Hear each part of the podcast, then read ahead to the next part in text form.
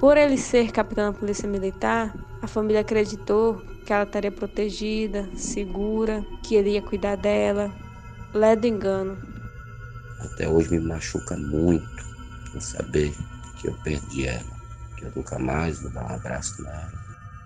E eu espero que a justiça faça seu papel, eu espero que a justiça o condene. Não se cale, não esconda. Conte para sua mãe, conte para o seu pai, conta para uma pessoa de confiança da família, mas não se cale. Olá, combatentes. Eu sou Fernanda Abreu e apresento a vocês o podcast Homens que Matam, dedicado a todos que são engajados em combater o crime de feminicídio.